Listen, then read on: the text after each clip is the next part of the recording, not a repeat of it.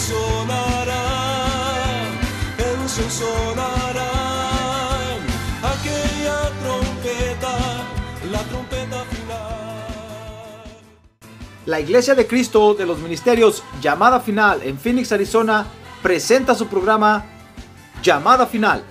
Conscientes de que vivimos los últimos tiempos y que la humanidad necesita escuchar la verdad eterna de Dios, presentamos el siguiente programa con el pastor José Arriaga.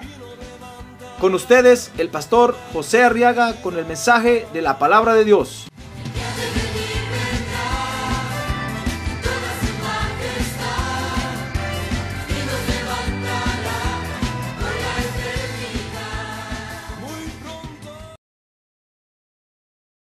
En la segunda carta del apóstol Pablo a Timoteo, capítulo 1, verso 1. Y vamos ahora a estudiar la palabra de Dios, hermano. Gloria a Dios. ¿Dice usted gloria a Dios? Muy bien, segunda de Timoteo, capítulo 1, verso 1, dice la Biblia. Pablo, apóstol de Cristo Jesús, por la voluntad de Dios según la promesa de vida en Cristo Jesús. A Timoteo, amado Hijo, verso 2. Gracia, misericordia y paz de Dios, Padre, y de Cristo Jesús nuestro Señor. Entonces dice el verso 3. Doy gracias a Dios a quien sirvo con limpia conciencia Oiga, ¿cómo servía el, apóstol Pablo al, Señor Jesucristo? ¿Cómo servía? Dice ahí, ¿con qué? A ver, más recio, ¿con qué? Con limpia conciencia. Como lo hicieron mis antepasados, de que sin cesar, noche y día, me acuerdo de ti en mis oraciones. Amén. A Muy bien. Fíjese que la iglesia de Cristo, hermano, quiero que vea ahora conmigo cómo el apóstol Pablo la presenta aquí en segunda de Timoteo. La iglesia de Cristo tiene como función, fíjese, congregar a todos los limpiados por Dios. Mire la tarea que tiene Dios ahorita, hermano. Tiene una tarea de dry cleaning tiene una gran laundry. Y todos los que vienen a él, ahí los mete a, lavar. Los mete a limpiar.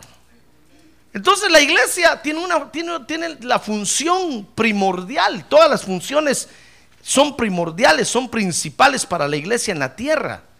Tiene la función importante, importantísima, de congregar a todos los limpiados por Dios todos los que están siendo limpiados por Dios vienen a la iglesia. ¿Ya ve por qué viene usted a la iglesia? Para que Dios lo limpie. Ahora conmigo, yo vengo a la iglesia para que Dios me limpie. Ahora que tiene a un lado, yo vengo a la iglesia para que Dios me limpie. Por eso venimos a la iglesia, hermano.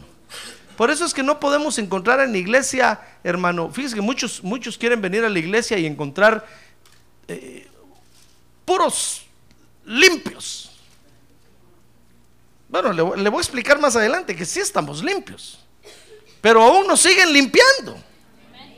La iglesia es como, como, como el gran hospital de Dios en la tierra, hermano. Todos los enfermos van ahí. Por eso cuando usted vaya a la iglesia, no espere ver, no espere eh, eh, encontrar o no encontrar errores. Hay errores y hay horrores. Porque nos están limpiando, hermano. Y cada vez traemos, fíjese que cada vez que nos limpian, Dios tiene necesidad de limpiarnos más. Más suciedad nos aparece. Más mugre. ¿Sabe usted lo que es la mugre, va? Más mugre nos sale, hermano. Mire qué tarea. Porque si usted ya estuviera completamente limpio, Dios ya se lo hubiera llevado de aquí. ¿Se acuerda de Enoch? Dice la Biblia que Enoch caminó con Dios 300 años y a los 300 años Dios lo limpió. ¿Y sabe qué hizo Dios? Se lo llevó. Vivo, no muerto, vivo. Por lo menos usted necesita 300 years ¿Cuántos años lleva usted con Dios? No me diga. Es decir, pastor, imagínense los que llevan un año, hermano. Les faltan 299. Y peor si durante ese año solo los domingos vienen a la iglesia. o una vez al mes. Qué bueno es. Una vez al año no hace daño. Imagínense qué limpieza. Eso no necesitan 299, necesitan 999 años más. ¿Y cuántos años vive un hombre hoy sobre la tierra? Fíjese que en el tiempo de Moisés, Moisés escribió un salmo y dijo, los, ahorita en mi tiempo los más robustos llegan a 80 años. Hoy, hermano, ¿sabe cuál es el promedio de vida de los latinos en la tierra? Antes era 51 old years. Ahora ya bajó a 46. no me diga cuántos tiene usted. Tal vez ya se pasó. Prepare su entierro, pague su funeraria, porque ya se pasó. Por eso yo que ya estoy llegando a los 50, le digo, Señor, ya llegué a los 50, ya llegué, gloria a Dios. Ahora la otra meta son los 60. Miro los 60, hermano. Y quiero llegar a los 60. Cuando llegue a los 60, lo decir, Señor, quiero llegar a los 70. Y cuando llegue a los 70, lo decir, llévame ya, Señor, por favor. Imagínense cuánto es el promedio de vida. ¿Y usted cuántos años tiene? ¿Cuántos años necesitaría Dios para limpiarlo, para llevárselo vivo? ¿Sabe usted que el Señor Jesucristo pronto regresa a la tierra, verdad? Y va a venir a arrebatar a la iglesia. Eso quiere decir que se va a llevar a un montón de creyentes vivos. Los va a sacar de la tierra. ¿Usted espera estar ahí? ¿Y cuántos años tiene de ser limpio? ¿Ya tiene 300? Hermano, ¿sabe qué, quiere, ¿sabe qué quiero decirle? Lo que quiero decirle es que si a Enoch con 300 años en el tiempo de Enoch, que no había contaminación ambiental, no había TV, no había movie, no había tanta pornografía como hoy. Necesitó 300 años. Nosotros tenemos que vivir cada día hoy como que fuera un año, hermano. ¿Se da cuenta? Cada minuto usted debe entregárselo a Dios para que lo limpie. Si quiere estar en el arrebatamiento de la iglesia. Si no, lo van a meter a la laundry general, la gran tribulación donde viendo al anticristo lo van a limpiar a presión.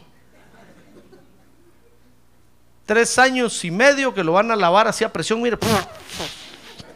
Entonces se le va a caer toda la sociedad en tres años y medio. Pero yo no quiero que usted esté ahí, hermano, porque va a ser muy feo.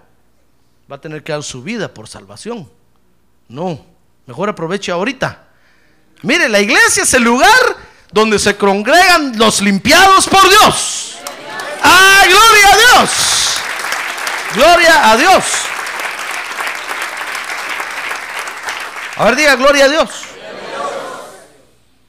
Fíjese que somos todos los que hemos sido limpiados, dice la Biblia, la Biblia, con la sangre del Cordero de Dios, hermano. Mire lo que Dios utiliza para limpiarnos. Por eso le dijo un día a Israel, mira Israel, aunque utilices toda la lejía, todo el jabón que quieras, jamás vas a poder limpiarte. Porque esa limpieza que nosotros necesitamos, hermano, es una limpieza de nuestros genes. Y solo la sangre de Cristo puede llegar hasta esos lugares de nuestro ser. Amén. Muy bien. Fíjense que desde el principio Dios dispuso redimir al hombre a través del derramamiento de la sangre, hermano. Vea conmigo, dice Hebreos 9:22. Veamos el verso, quiero que me acompañe a ver muchos versos hoy. Hebreos 9:22 dice, y según la ley, casi todo es purificado con sangre. Y sin derramamiento de sangre no hay perdón. Entonces Dios desde un principio estableció que al ser humano lo iba a redimir mediante el derramamiento de sangre. Dice Hebreos 9:13 que antes, fíjese, era el derramamiento de la sangre de los animales. Dice, porque si la sangre de los machos cabríos y de los toros y la ceniza de la becerra rociada sobre los que han contaminado, los, sobre los que se han contaminado, ya ve, limpieza, santifican para la purificación de la carne, cuanto más la sangre de Cristo, el cual por el Espíritu eterno se ofreció a sí mismo sin mancha a Dios purificará vuestra conciencia de, de, obras muertas para servir al Dios vivo. Muy bien, lo que está diciendo el apóstol Pablo aquí es que antes, fíjese, Dios perdonaba pecados mediante el derramamiento de sangre de estos animalitos. Por eso usted ve que hay culturas en la tierra que, que sacrificaban, sacrificaban aún seres humanos a sus dioses, porque por ahí les contaron, hermano, oyeron campanas sonar de que Dios perdonaba con el derramamiento de sangre. Entonces cometieron el error de sacrificar seres humanos. El diablo los agarró, los zarandeó y los engañó. Porque Dios estableció desde un principio que iba a perdonar al ser humano, a los hombres y a las mujeres mediante el derramamiento de sangre. Y a un principio lo, lo hizo con el derramamiento de, sangre de, de, estos animales. Pero cuando Jesús vino, dice Juan el Bautista que lo presentó, Juan el Bautista lo presentó como el Cordero de Dios. Mire, Dios envió su Cordero a la tierra, hermano. Dios envió su propio animalito a la tierra y dijo, yo voy a enviar mi propio Cordero para que derrame la sangre, para quitarle, para limpiarlos a ustedes. Y entonces vino Jesús y Juan el Bautista lo presentó como el Cordero de Dios. ¿Se recuerda de eso, verdad? Dijo, he ahí el Cordero de Dios que quita el pecado del mundo. Y entonces ahora, dice ahí entonces el apóstol Pablo, cuanto más ahora la sangre de Cristo, que fue presentado como un Cordero puro, sin mancha, es tan poderosa para limpiar nuestra conciencia. Ah, porque de eso se trata, hermano. Por eso leí, los versos del principio.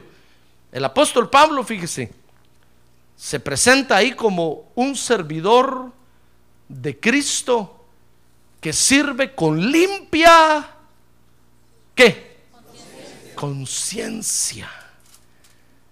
Porque de eso se trata. Venimos a la iglesia, fíjese hermano, para que Dios nos limpie la conciencia. No venimos a la iglesia para, para callar la conciencia. No venimos a la iglesia para amordazar la conciencia. No venimos a la iglesia para tranquilizar la conciencia, no hermano. Si usted viene así a la iglesia, está muy equivocado. No va a llegar a ningún lado. Venimos a la iglesia para que Dios nos limpie la negra conciencia. ¿Ya, ve, de qué limpieza se trata? Por eso requiere, esa limpieza requiere de la sangre del Cordero de Dios. Muy bien. Ahora fíjese que Dios estableció el derramamiento de la sangre, decía yo, porque Dios ha decidido perdonar a los hombres, hermano. Ya ve qué bueno es Dios. Y entonces Dios dijo, muy bien, voy a redimir al hombre y va a ser mediante el derramamiento de sangre. ¿Y por qué de sangre? ¿Se ha, puesto a pensar usted alguna vez por qué de sangre? Mire, Hebreos 2.14 dice por qué. Hebreos 2.14 dice, así que por cuanto los hijos participan de carne y sangre, está hablando de usted y de mí, Él, el Señor Jesucristo, igualmente participó también de lo mismo, para anular mediante la muerte el poder de aquel que tenía el poder de la muerte, es decir, el diablo. Entonces, eh, Dios ha decidido perdonar a los hombres mediante el derramamiento de sangre porque somos una creación de sangre, hermano. ¿Ya se dio cuenta? La Biblia dice que la vida está en la sangre. Entonces somos una creación de sangre. Usted tiene sangre, ¿verdad? Espero que tenga sangre, hermano. ¿Sabe usted que hay seres que no tienen sangre, verdad? Estoy hablando de seres humanos. A ver, mire que tiene a un lado, ¿cómo lo mira? ¿Con sangre o sin sangre? ¿Sabe usted que en la Edad Media así mataban a, los brujos? Les cortaban las venas para ver si tenían sangre y el que no tenía sangre lo declaraban brujo y lo mataban. Entonces la prueba para, para, que no lo mataran a uno era tener sangre. Por eso hágase una cortadita de repente. Si usted tiene sangre, diga, gloria a Dios, soy puro ser humano. Ahora, si no le sale nada, asústese porque saber qué será. Tal vez marciano o veneciana, pero menos terrícola. Muy bien. Entonces somos una creación de sangre, fíjese. Por eso Dios estableció que iba a perdonar los pecados de los hombres mediante el derramamiento de, la sangre. Ahora, lo que Dios perdona, fíjese hermano, dice el Salmo 32.1, que Dios les perdona a los, a los hombres el pecado y les perdona los pecados. Salmo 32.1 dice, cuán bienaventurado es aquel cuya transgresión es perdonada, cuyo pecado es cubierto. Entonces Dios, fíjese, comienza, ha decidido perdonarle al hombre comenzando por perdonarle el pecado. Y después continúa perdonándole los pecados. Por eso es que usted tiene algo que Dios tiene que perdonarle, hermano. Se llaman los pecados. Quiero hablarle de la diferencia. El pecado, dice Romanos 5:12, el pecado es el que heredamos de Adán. ¿Sabe usted que Adán pecó? Y entonces dice la Biblia que como él pecó, todos pecamos. Mire, el pecado se regó, se distribuyó por, por, por por sucesión, por, por como Adán se multiplicó, el pecado se, regó. Se multiplicó. Entonces dice, vea conmigo Romanos 5:12, por tanto, tal como el pecado entró en el mundo por un hombre, por Adán, y la muerte por el pecado, así también la muerte se extendió a todos los hombres, porque todos pecaron. O sea que solo por el hecho de nacer en la tierra, mi estimado hermano, usted es un pecador. ¿Ya ve? Solo por haber nacido en la tierra. Si hubiera nacido en la luna, si hubiera nacido en otro lado, se hubiera escapado. Pero por haber nacido aquí en la tierra, ahí en el rancho número 5 de la senda El Jocotal, por haber nacido ahí, fíjese, usted es pecador, hermano. Y no puede decirle a Dios, Dios, yo no tengo la culpa. Si Adán lo hizo, pues fíjese que porque nació, y nació de carne, sangre y huesos, es pecador. Tal vez si hubiera nacido de, una yegua, si hubiera nacido de una gallina, no. Aunque dice la Biblia que por culpa del pecado de Adán, Dios lo sujetó todo bajo maldición. Y todas las cosas están ahora bajo maldición, hermano. Están degeneradas, están arruinadas. Pero por haber nacido como ser humano, Usted es pecador, no es culpa de sus padres. Fue Adán el que cometió el error. Pero como en el cielo usted pidió venir a nacer a la tierra, sabe que usted pidió venir a nacer aquí, ¿verdad? No creo, muchos dicen, no, ¿qué culpa tienen los niños? Si ellos no pidieron nacer, ellos pidieron nacer, hermano. Allá en el cielo le dijeron, Señor, déjanos ir a nacer a la tierra. Y el Señor les dijo, ¿cómo no váyanse? Pues, y vinieron y nacieron. Pero ahora cómo nacieron aquí, si por una violación, por un accidente, ya es otra cosa, pero ellos pidieron venir, a, nosotros pedimos venir a nacer a la tierra, para conocer aquí en la tierra a Jesucristo, el Salvador, el Cordero de Dios. ¡Ah, gloria a Dios! ¡Gloria a Dios! ¡Gloria a Dios! Por eso su nacimiento, mi estimado hermano, no es culpa de sus padres. No le eche la culpa a sus padres. Espérese que el Señor Jesucristo regrese y va a ver que le va a decir, tú pediste ir a nacer y entonces usted se va a acordar y va a decir, es cierto. Y yo le echaba la culpa a mis papás. Y hasta los quería matar porque porque nací. Y usted pidió venir a la tierra, hermano. se dio cuenta? Así es que viva feliz y contento. Dele gracias a Dios. ¿Quiere darle gracias a Dios? Ahorita levante su mano y dígale gracias, Señor, porque me permitiste nacer en la tierra para conocerte a ti.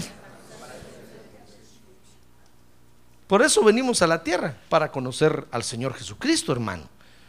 Muy bien, entonces, fíjese, dice Romanos 5:12, que el Señor perdona el pecado. que es el que heredamos de Adán, solo por nacer en la tierra. Pero primera de Juan 2.1 dice que entonces, después de perdonarnos el pecado, mire primera de Juan 2.1, entonces Dios nos continúa perdonando los pecados, que esos son los que hace usted por su cuenta y riesgo. Dice primera de Juan 2.1, hijitos míos, os escribo estas cosas para que no pequéis. Y si alguno peca, abogado tenemos para con el Padre, a Jesucristo el justo. Gloria a Dios, a ver, diga gloria a Dios con ganas, hermano. Gloria a Dios. Entonces el Señor perdona cuando nosotros, fíjese, venimos a Él, Él perdona el pecado del hombre. Pero no quiere decir que ahí paró todo, hermano. Porque, porque cuando nosotros nacimos en la tierra, nacimos con el germen del pecado adentro. Lo que sucedió es que solo bastó que creciéramos y nos desarrolláramos para empezar a hacer pecado. Teníamos una maquinita de hacer pecado y adentro en el corazón, en la conciencia, en el alma. Y empezamos a hacer pecados y pecados y pecados. Entonces nuestra alma se dañó. Entonces cuando venimos a Cristo, el Señor perdona el pecado. Pero como nuestra alma ya está dañada y está acostumbrada a las mañas, mañoso y mañosa. Su alma, pues, no usted. Entonces, Dios tiene que estarnos limpiando, hermano. Es ahí donde entra entonces la limpieza que se llama el perdón de los pecados. Amén. ¿Quiere saber usted cuándo Dios perdona al hombre? Muy bien. Primero, Dios entonces, veamos, trabaja con el pecado que heredamos. Dice primera de Juan 3:9 que el nacido de Dios dice ya no practica el pecado. Se lo voy a leer, se lo a leer aquí, primera de Juan 3:9. Ninguno que es nacido de Dios practica el pecado, porque la simiente de Dios permanece en él y no puede pecar porque es nacido de Dios. Entonces, lo que está diciendo ahí, hermano, es que cuando usted viene y acepta a Jesús como Salvador, fíjese, el Señor le perdona el pecado. Entonces usted, usted ya no puede, ya no puede generar pecado. Porque Dios ya lo perdonó. Dice Hechos capítulo 2, verso 37 y 38, que el Señor lo hace a través de escuchar la palabra. Vea conmigo lo que, lo que el apóstol Pedro dijo ahí. Hechos capítulo número, número 2, le dije, ¿verdad? Verso 37. Ahí estaba Pedro predicando, ¿se acuerda de eso? Después del derramamiento del Espíritu, ¿verdad? Y dice que al oír esto, compungidos de corazón, dijeron a Pedro, y a los demás apóstoles, hermanos, ¿qué haremos? Porque le estaban predicando. Y entonces Pedro les dijo, verso 38, arrepentíos y sed bautizados cada uno de vosotros en el nombre de Jesucristo. ¿Para qué? Para el perdón de vuestros pecados y recibiréis el don del Espíritu Santo. Entonces, fíjese que Dios lo hace a través de es cuando escuchamos la palabra de Dios y nos arrepentimos y nos bautizamos en agua. Entonces, a través de Dios utiliza esos instrumentos para perdonar el pecado del hombre.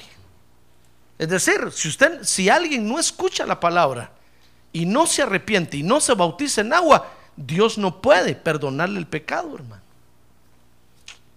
Dios necesita por eso es que necesita que nosotros vayamos con el mensaje de la salvación al mundo y que le prediquemos a la gente que hay un salvador, hay un perdonador que nos puede perdonar.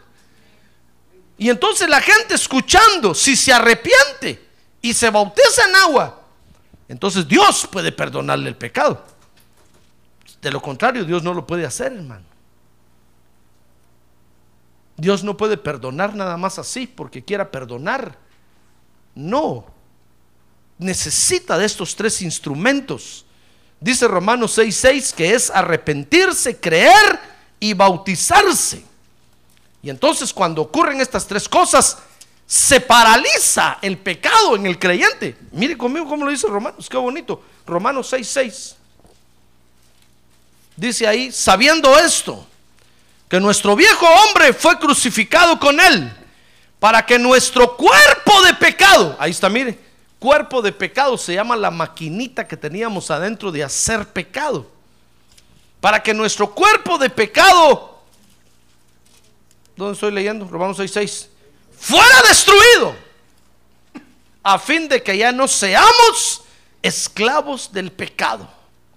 Entonces cuando nosotros escuchamos la palabra de Dios, fíjese, la primera vez, y nos arrepentimos y creímos al mensaje del Evangelio y nos bautizamos en agua, entonces Dios perdonó el pecado que heredamos de Adán. El cuerpo de pecado quedó destruido, dice otra versión que quedó inoperante, ya no puede operar en nosotros. Por eso dice Juan ahí que el que es nacido de Dios ya no practica el pecado. Usted era pastor, pero, pero si la Biblia dice que somos pecadores, sí, por el efecto que quedó del pecado en su cuerpo, en su ser, pero ya no porque usted genera pecado. Fíjese que hay una gran diferencia. ¿Nota la diferencia? La diferencia entre el que, el que ha aceptado a Jesús como Salvador y el que no lo ha aceptado es que el que ha aceptado a Jesús como Salvador ya no puede generar pecado, hermano. Lo que lo daña es el daño que le dejó el pecado ahí, es, la secuela. ¿Comprende eso? Es la secuela. Es como cuando alguien se golpea la rodilla, por ejemplo, y va con el médico y lo operan, tal vez ya no va a caminar como caminaba antes, porque le va a quedar una secuela, le va a quedar algo ahí que conforme va tiene que practicar y, ejercitarse, entonces va a empezar otra vez a caminar. Tal vez cuando sale del hospital, cada vez que da un paso, la rodilla se le tuerce para un lado, ¿sí? El taconazo le dicen de apó, porque pega un taconazo así. Es que yo tenía un amigo así, le, le ponía de apó el taconazo, hermano. Pero a medida que va practicando y va practicando, yo, entonces ya después la secuela que le había quedado desaparece, comprende, pero ya no tiene el daño, ya se lo quitaron. Eso es lo que Dios hace cuando nosotros creemos, nos arrepentimos y creemos y nos bautizamos en agua. Dios mata el cuerpo de pecado.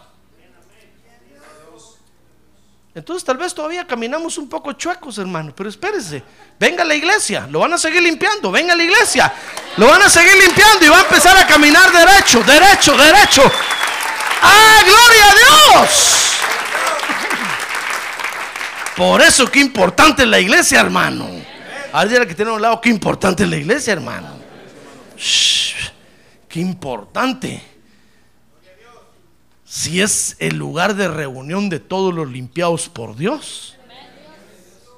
Si Dios, si usted aceptó a Jesús como Salvador algún día, Dios, y se bautizó en agua, porque muchos aceptan y no se bautizan, tiene que ser hasta bautizarse en agua, hermano. Entonces el cuerpo de pecado queda ¡pum! inoperante, lo paralizan. Ya nunca más va a trabajar en usted, ya quedó muerto. Dice Romanos 6:6. Y entonces ahora usted tiene que venir a la iglesia para que entonces Dios comience a perdonar sus pecados, ya no el pecado, ya no, sus pecados, los suyos propios de usted. Porque aprovechándose de que usted tenía ese cuerpo de pecado, usted empezó a hacer un montón de cosas feas, hermano. Y ahora que Dios ya le quitó la maquinita de pecado, quedaron nada más las cosas feas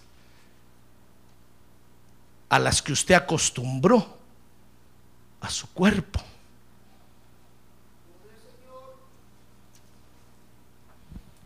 ¿Comprende eso? Entonces su alma está acostumbrada a unas cosas feas pero no porque las esté generando, ya no puede generarlas, sino porque quedó ahí nada más la pura costumbre. Entonces lo que hace el Señor es que usted viene a la iglesia y le comienza a perdonar los pecados, comienza a limpiarlo. Mire, el perdón de los pecados es la limpieza de nuestra conciencia, hermano. Es el enderezamiento de nuestros genes. para que lleguemos a ser puros genéticamente. A ver lo que la ciencia está buscando afuera, lo que Hitler quería hacer, pero sin ayuda de Dios. El Espíritu Santo lo está haciendo con los creyentes desde hace dos mil años, hermano. Solo tiene que aceptar a Jesús como Salvador y arrepentirse y bautizarse en agua y Dios comienza el trabajo del perdón de los pecados. ¿Ya ve todo lo que ocurre? Va, ¿y cómo, cómo aceptó usted a Jesús como Salvador? No me diga. ¿Cómo se bautizó en agua? No me diga. Y mire todo lo que ocurría y usted ni sabía. Usted, usted solo sintió el deseo de llorar cuando oyó la palabra de Dios. Y quiere aceptar a Jesús. Sí, yo lo quiero aceptar. Y oraron por usted y le dijeron, ¿se quiere bautizar en agua? Sí, tengo ganas de bautizarme. Sí, ¿dónde está? Y desde ahí se tiró aquí, mire. ¡pluc!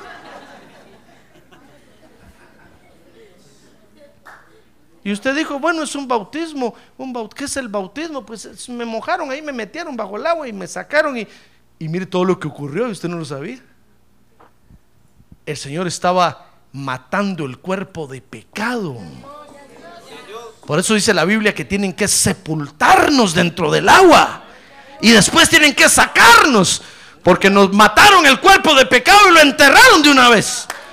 ¡Ah, gloria a Dios! ¡Gloria a Dios! Pero qué bueno que no lo sabíamos, hermano. Porque si lo hubiéramos hecho con conocimiento, hubiéramos dicho, ah, yo lo hice porque yo sabía lo que era eso.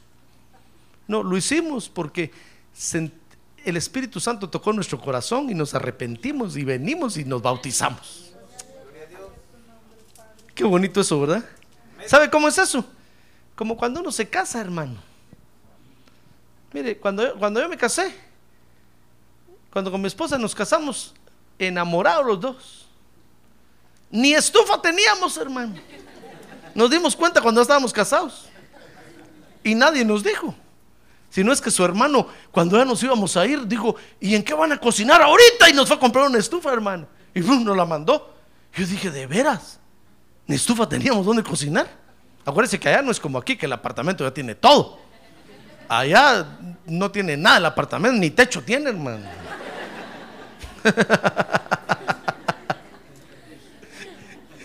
Pero nosotros nos casamos enamorados y nos vieron tan enamorados todos que nos casamos.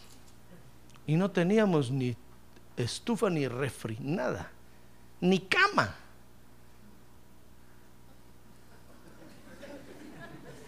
Pero mi esposa, cuando le dije si quiere casar conmigo, me dijo, yes. Me dijo, yes, mister. Y yo ahí todavía no era pastor, hermano. Pero mire usted los que se casan. Bueno, éramos jovencitos, no le digo cuántos años tenemos, ahí tengo mi la foto cuando nos casamos. Pero mire los que se casan ya en cierta edad. La mujer empieza a preguntar, ¿y qué tiene? ¿Qué tiene? ¿Tiene carro? ¿Dónde trabaja? ¿Cuánto gana? ¿Estudió o no estudió? Y el hombre empieza a averiguar también, ¿sabe cocinar o no sabe cocinar? ¿Sabe a planchar? Ah, ya cuesta casarse, hermano. Y todavía ya están para entrar al altar y todavía están allá afuera diciendo, no, mejor ya no. Mejor llamen al pastor, díganle que ya no. Mejor ya casi manda uno a la policía para que los meta, hermano. Y lo ponen a uno en unos apuros terribles porque ocho días antes del matrimonio están todavía diciendo, no, mejor no, es que no me conviene, es que no sé, eh, hermano. Pero cuando uno se casa así, jovencito, enamorado, hermano, cuando mi esposa me hizo la primera comida en la, en la casa, ¿se acuerda? hermano, yo con un vaso con alcacelser después.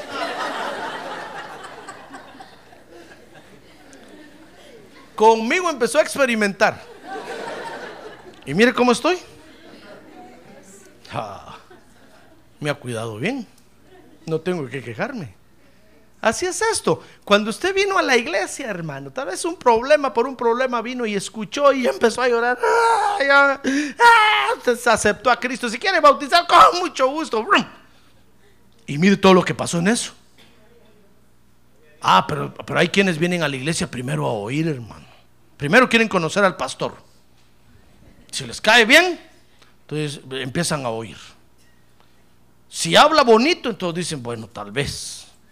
Si entonces, ya dice, hermano, y todavía de repente, y todavía quieren aceptar a Cristo y quiere que el pastor lo vaya a traer a su silla, lo jale, lo siente aquí, se arrodille con él, hermano. Y todavía hay que rogarlo para que se bautice en agua. Y dice, bueno, si me bautiza el pastor, sí, otro no. Ah, hermano. Por eso qué bueno, si usted aceptó a Cristo así, enamorado, hermano, porque el Espíritu tocó su corazón y se vino y se bautizó. ¡Ah, gloria a Dios! Porque le facilitó el trabajo al Espíritu Santo de Dios. Y mire todo lo que ocurrió. El Señor perdonó el pecado. Ahí mató al, cuerpo de muerte, de, pecado. Y entonces solo quedó, quedó en usted el daño que su alma sufrió que es, lo que se llaman los pecados que cometemos. Dice primera de Pedro 1, 2, que por eso Dios nos trae a la iglesia. Dice primera de Pedro 1, 2, según el previo conocimiento de Dios Padre, por la obra santificadora del Espíritu, para obedecer a Jesucristo. Y dice entonces el verso 2, y ser rociados con su sangre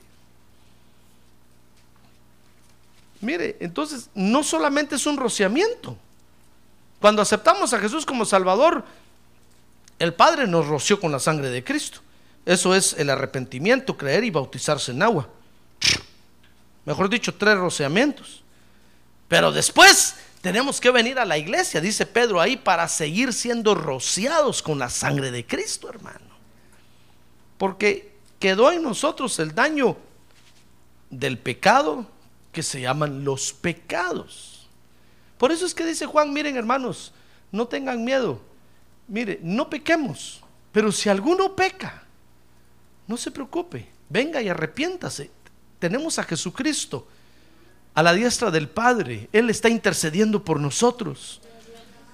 Porque ya sabe que, que nos limpió del pecado de Adán. Entonces lo único que está haciendo es, es terminando con la secuela que se llaman los pecados. ¿Ya ve qué bueno es Dios? A ver, diga conmigo, qué bueno es Dios. Gloria a Dios, hermano. Dios perdona nuestros pecados, dice Primera de Juan 1, 7. Mire conmigo Primera de Juan capítulo 1, verso 7. Mas si andamos en la luz como Él está en la luz, eso es, decir su palabra. Si andamos en su palabra, como Él está en su palabra, tenemos comunión los unos con los otros. Y la sangre de Jesús, su Hijo, ¿qué dice? Ah, no, más recio. ¿Qué lee usted ahí? Más la sangre de Jesús, su Hijo, ¿qué? Nos limpia de todo pecado. mire qué rico, hermano. Entonces Dios sigue utilizando el mismo método. No se confunda. Usted escucha la palabra de Dios, el Espíritu Santo lo compunge, usted se arrepiente y entonces viene el Padre y rocía la sangre del Cordero sobre usted y lo limpia de sus pecados, hermano. Y poco a poco vamos siendo cada vez más limpios, más limpios, más limpios, más limpios. ¡Ah, gloria a Dios! Hasta que el Señor Jesucristo regrese. Por eso, ¿cómo se va a limpiar a usted si no escucha la palabra de Dios, hermano? No se puede. No, es que poderoso es Dios para limpiarme. Sí, es poderoso, pero Dios utiliza la predicación del Evangelio para limpiarlo a usted.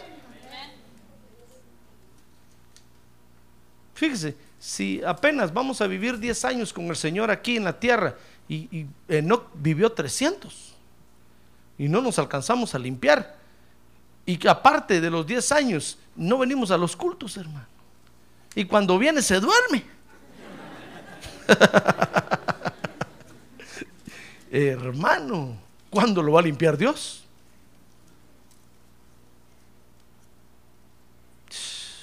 Es como que usted, yo llegara a su casa y encontrar el, el, lavatrastos lleno de trastos sucios. Y usted me dijera, pastor, mire, ya mi esposa va a lavar los trastos. No tenga pena. Y voy mañana y sigue el lavadero lleno de trastos.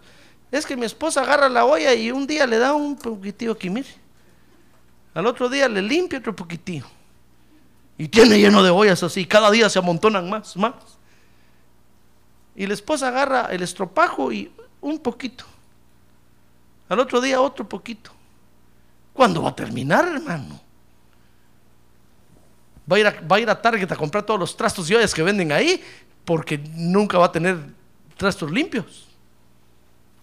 Así es esto. Si usted viene a la iglesia y escucha la palabra de Dios y no se arrepiente, hermano, ¿cuándo Dios lo va a limpiar? Tal vez dirá, no, pastor, pero es que ese mensaje no es para mí. Bueno, entonces, más largo la limpiada. Mejor diga, Señor, es para mí. Todo para mí, todo para mí. ¡Ay, gloria a Dios! Es para mí, yo me arrepiento. Perdóname, Señor. Ah, pero nosotros venimos y nos justificamos ante Dios, hermano.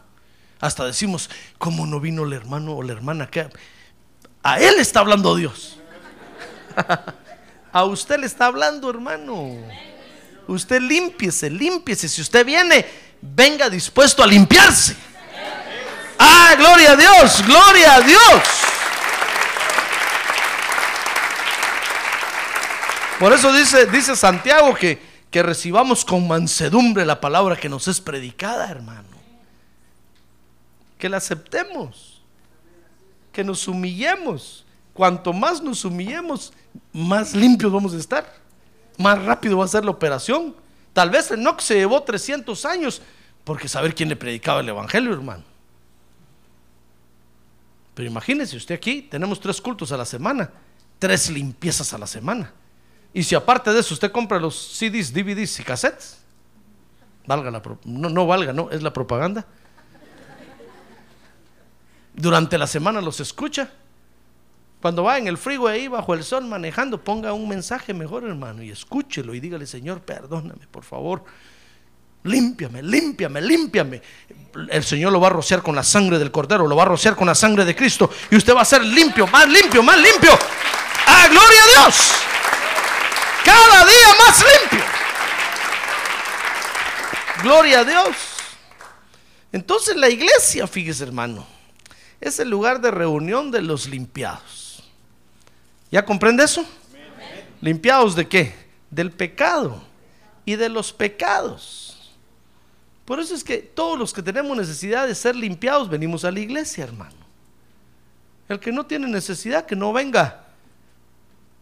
Pero quién sabe si va a estar preparado para cuando el Señor venga. Lo que tenemos que hacer es venir. Mire, dice, dice segunda de Timoteo 1.3. Ahora sí entramos a estudiar esto aquí, hermano. Ya terminó la introducción, gracias a Dios. Para que ya no cansarlo. Dice segunda de Timoteo capítulo 1 verso 3. Dice ahí Pablo que la iglesia es el lugar donde nos reunimos para que Dios nos limpie. Dice, doy gracias a Dios a quien sirvo con limpia conciencia, como lo hicieron mis antepasados. Bueno, los antepasados del apóstol Pablo, pues. Entonces la iglesia, hermano, es el lugar donde Dios nos limpia para que sirvamos con limpia conciencia. No podemos estarle sirviendo a Dios con la conciencia manchada, hermano. Porque el diablo va a encontrar oportunidad para acusarnos. Y desde afuera nos va a decir, te conozco, Mosco. Vi lo que hiciste hace un rato. Y usted sirviendo aquí, usted te reprendo, Satanás, te reprendo. Y Satanás, con, con razón, hermano. Eso no es correcto. Entonces tenemos que venir a la iglesia para que Dios nos limpie, para que le sirvamos a Dios con limpia conciencia. Fíjese que si no nos dejamos limpiar por Dios, hermano, dice segunda de Timoteo 1:6. Vea conmigo qué nos va a pasar. Por lo cual le dice Pablo a Timoteo, te recuerdo que avives el fuego del don de Dios que hay en ti por la imposición de mis manos. Mire, Pablo le tiene que decir a Timoteo, mira Timoteo, avívate por favor. Porque, porque si nos dejamos, si no nos dejamos limpiar la conciencia, hermano, nos vamos a, a- apagar, nos vamos a enfriar. Eso es lo que pasa con los creyentes. Un creyente que no se limpia, llega un momento en el que, en el que se apaga, hermano, se enfría espiritualmente. Y entonces ya no le dan ganas de servirle a Dios. Ya no se le quitan las ganas de venir al culto. Se le quitan las ganas de adorar a Dios. Y, los creyentes dicen, ¿por qué será que se me quitaron las ganas? Es que no te estás limpiando, hermano. Si tú no te limpias, se te, se te van a quitar las ganas de servirle a Dios. Eso le pasó a Timoteo. Timoteo, Timoteo era el pastor, fíjese, de esa iglesia. Le estoy hablando de un pastor. Eh, Timoteo era el pastor de esa iglesia. ¿Y qué le parece que se había enfriado? Espiritualmente había caído. Entonces el apóstol Pablo le tiene que escribir, le tiene que decir, mira Timoteo, mira, tienes que aprender a limpiarte la conciencia. Si no dejas que Dios te limpie, se te va, te va a entrar el desánimo. ¿Me está escuchando? Te va a entrar el desánimo. Te va a entrar la pereza. Te va a entrar la haraganería, espiritualmente hablando. Ya no vas a querer hacer nada para Dios. Porque Timoteo ya no quería, ya no quería predicar. ¿Qué le parece que en el gimnasio quería estar nada más? Al fin y al cabo tenía ancestros griegos, su padre era griego y, y- y andaba buscando el fisicoculturismo. Quería tener grandes bíceps, grandes gatos o conejos, como usted le llame. Quería tener un six-pack, cinturita angosta. Y allá andaba en el gimnasio, dedicado al gimnasio. Entonces el apóstol Pablo tiene que decir, mira, mira Timoteo, por favor, el ejercicio corporal para poco es provechoso. Mejor ejercítate en la piedad, porque para eso te llamó Dios. Aviva el fuego del don de Dios que está en ti. Límpiate la conciencia. Entonces, cuando usted le empiece a atacar así, hermano, el desaliento y diga, no, es que no tengo ganas de ir a la iglesia, es porque no se limpia la conciencia. Entonces, la conciencia manchada no lo deja buscar a Dios. Porque el diablo tiene un pretexto para llegar con Dios y decirle, mira, Señor, este, este creyente que está ahí, ese pelo verde, bueno, digo a este que está aquí, pues hablando de esta cuestión, este que está ahí, acuérdense que siempre agarro de ejemplo esto, ¿verdad? Este que está ahí, mira lo que hace y escucha la palabra y nunca se arrepiente. Y te está sirviendo. Entonces, ¿sabe? Dios env- tiene que enviar ángeles para que lo detengan, hermano. Así como los ángeles de Dios ministran fortaleza, también ministran desánimo. Entonces los ángeles se le paran en la puerta ahí y le dicen, mire, usted no entra. Dice, ¿por qué? No. Nunca se arrepiente. ¿Cuántos mensajes ha escuchado del pastor y cuántas veces se ha arrepentido? A ver, pregúntale que tiene a un lado, ¿cuántas veces se ha arrepentido usted? ¿Cuántas veces lo he visto de rodillas a usted aquí? Nunca. Solo cuando aceptó a Cristo. Pero ¿cuántas veces se arrepiente usted a la semana, hermano? Eche pluma. Pues anote, haga cuentas. Quiere decir eso, no que eche pluma como gallina, no. Anote, haga cuentas. Diga, bueno, tengo en la iglesia, tengo cinco años de estar en la iglesia, 12 meses tiene el año, 60 meses. El pastor predica 12 veces por mes. ¿Cuántos mensajes lleva escuchando y cuántas veces se ha arrepentido?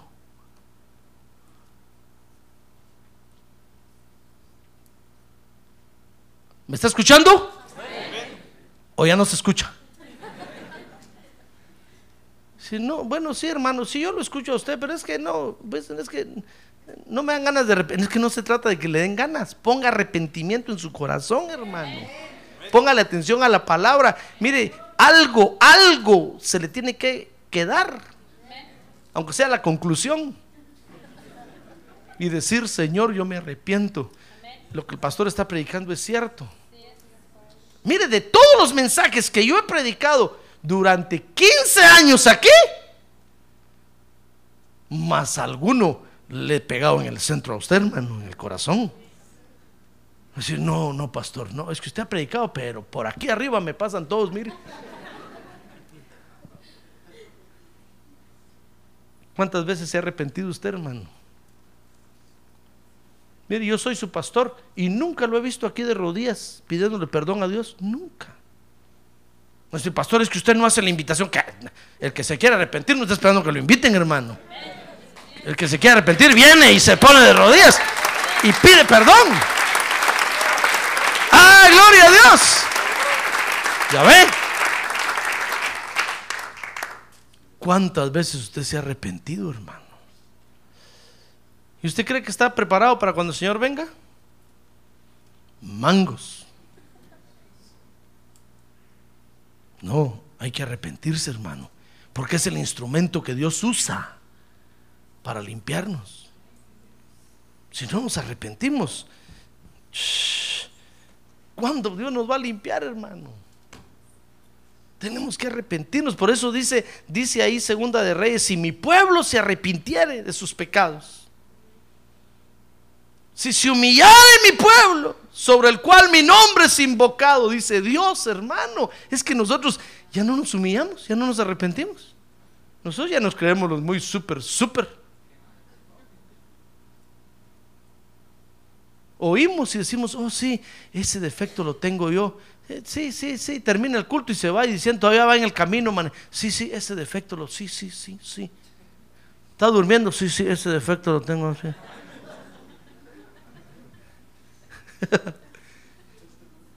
Al otro día se le olvidó. ¿Y cuándo se va a arrepentir? Y Dios esperando.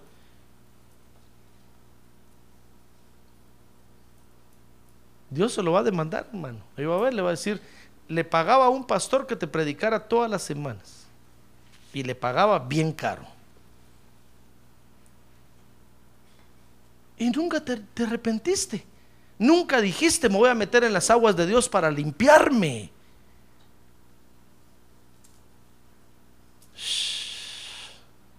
Por eso dice la Biblia que cuando el Señor venga, hermano, ¿sabe usted que pronto viene el Señor, verdad? Muchos se van a alejar de Él avergonzados. No van a aguantar a mirarlo. Porque van a decir, Señor, ¿cuánto tiempo estuve en la iglesia y nunca me limpié? Voluntariamente van a decir, Señor, voluntariamente me voy a la gran tribulación. No me tienes que decir, yo sé que ahí merezco. Porque cuántas veces el Señor le habló, hermano, y usted nunca se arrepintió. Mire cómo Dios nos limpia. La iglesia es el lugar donde Dios nos limpia para que sirvamos con limpia conciencia. Si no nos dejamos limpiar, dice 2 de Timoteo 1:6, nos vamos a apagar, hermano, nos vamos a enfriar. Dice 2 de Timoteo 1, 5, que es ahí cuando el Espíritu Santo va a usar todos los elementos a su alcance para hablarnos. Segunda de Timoteo, ¿qué le dije? Segunda de Timoteo 1, 4, 5. Dice ahí, le dice, está escribiendo el apóstol Pablo a Timoteo, hermano. Entonces le dice, deseo verte al acordarme de tus lágrimas para llenarme de alegría. Mire, mire los elementos que empieza a usar para hacer que el otro vuelva en sí, hermano. Entonces dice, porque tengo presente la fe sincera que hay en ti, la cual habitó primero en tu abuela Loida y en tu madre Unice, hasta de su madre y de su abuela se acordó. Y estoy seguro que también en ti. Mire, mire, es que cuando nosotros no nos dejamos limpiar, ¿sabe? El Espíritu Santo empieza a utilizar todos los elementos para, para, para llamarnos la atención, hermano. Empieza usted a soñar con monstruos. Empieza, eh, hermano, a soñar que, que se está yendo en un barranco y no regresa. Y, y cuando despierta el corazón le hace bum, bum, bum, bum. Y usted dice, ¿qué será? Es que saber qué pe- película vi. Bum, bum, bum, bum. No, el Espíritu Santo le está hablando, hermano, para que se arrepienta. ¿Sabe? Dice, dice la Biblia que Dios envía, permite que ocurran todos esos desastres naturales para que nos arrepintamos, hermano.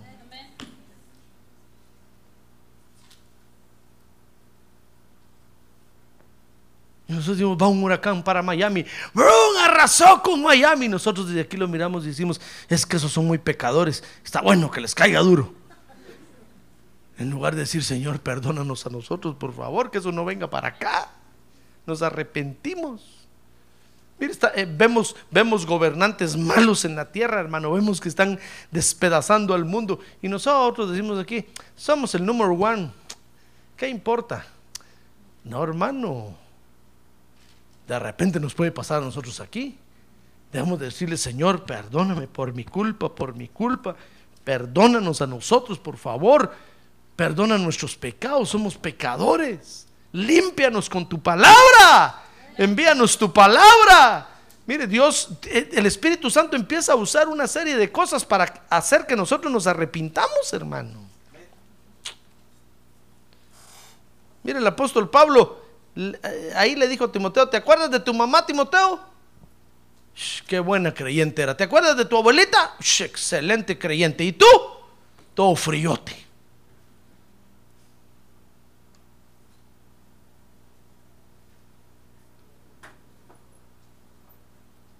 Dice, dice un dicho allá afuera en el mundo que nuestros padres fueron buenos creyentes, los hijos de nuestros padres ya iban por costumbre a la iglesia, los nietos odiaron la iglesia.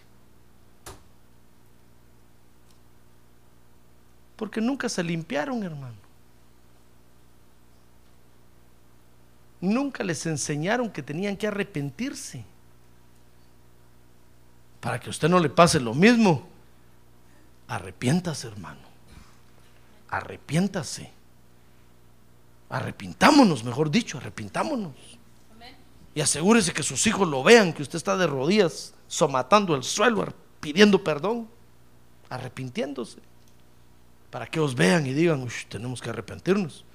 Y entonces los hijos le enseñan a, a sus hijos y los hijos a los hijos y los hijos a los hijos.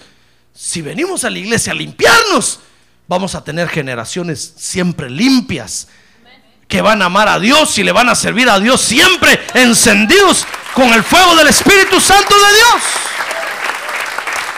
¡Ah, gloria a Dios! Hermano,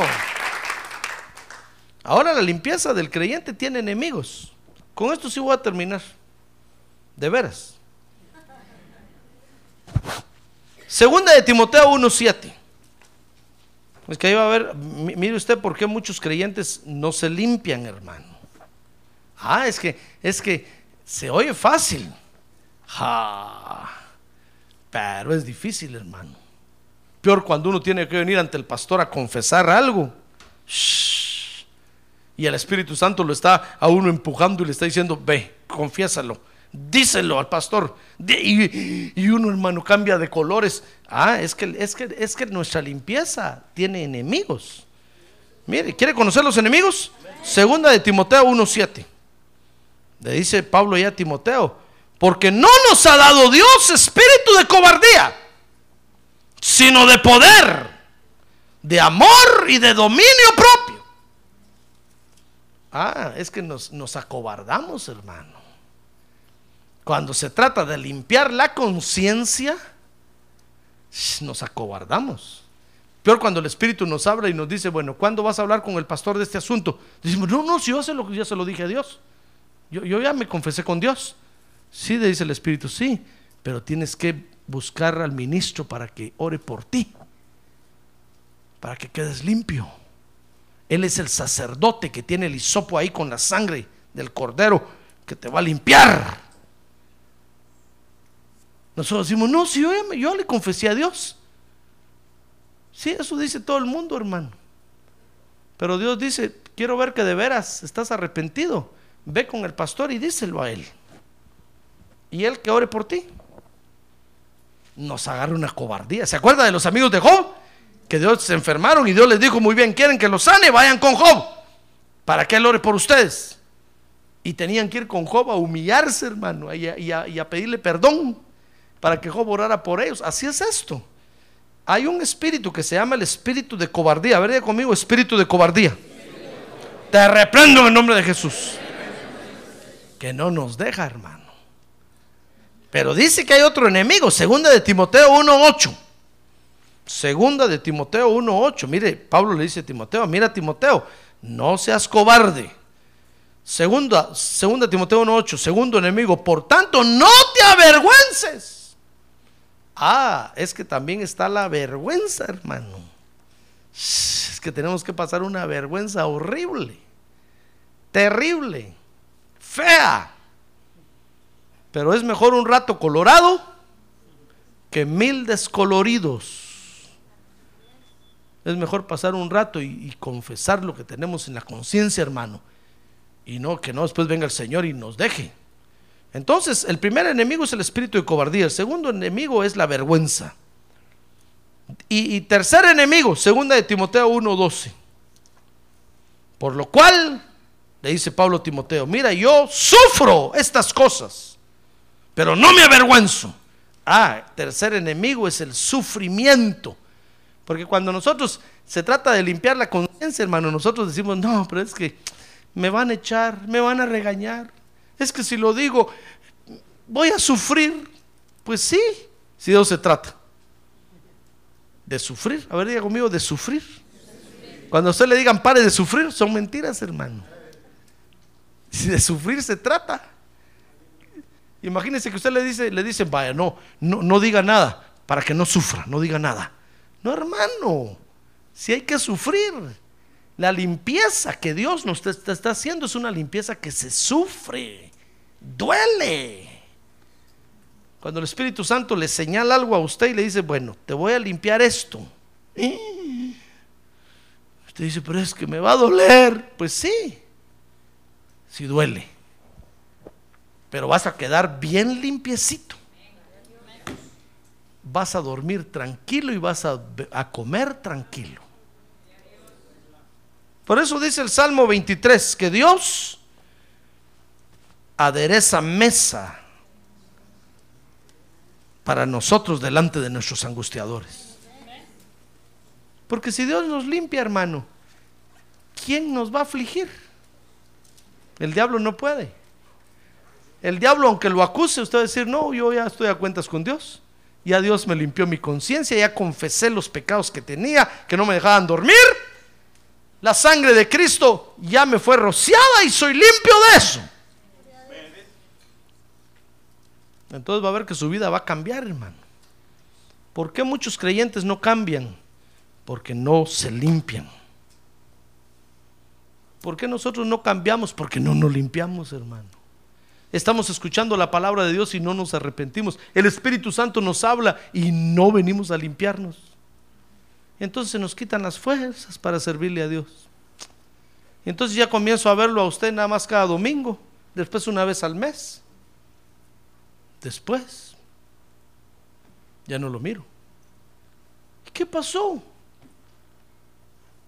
Es que nunca se limpió. Dios le habló y nunca se arrepintió.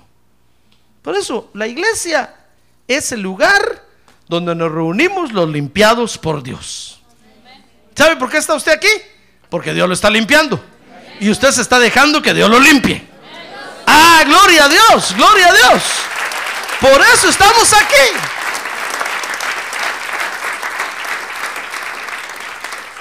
Pero el día que usted ya no esté aquí, ya todos vamos a saber por qué ya no está aquí. Todos vamos a decir, uh, shh, qué chuco, qué sucio, pues, qué feo, qué asqueroso, dejó de limpiarse, ya no vino. ¿Con qué razón ya no vino? Ya no quiso limpiarse. Amén. Muy bien, cierre sus ojos, hermano. Cierre sus ojos, por favor, cierre sus ojos. Cierre sus ojos y déjeme orar por usted. La iglesia es el lugar, repito, donde nos reunimos los limpiados por Dios. ¿Quiere usted decirle, Señor, límpiame a mí? Yo necesito ser limpio. ¿Quiere decirle? A ver, póngase de pie junto conmigo y digámosle, Señor.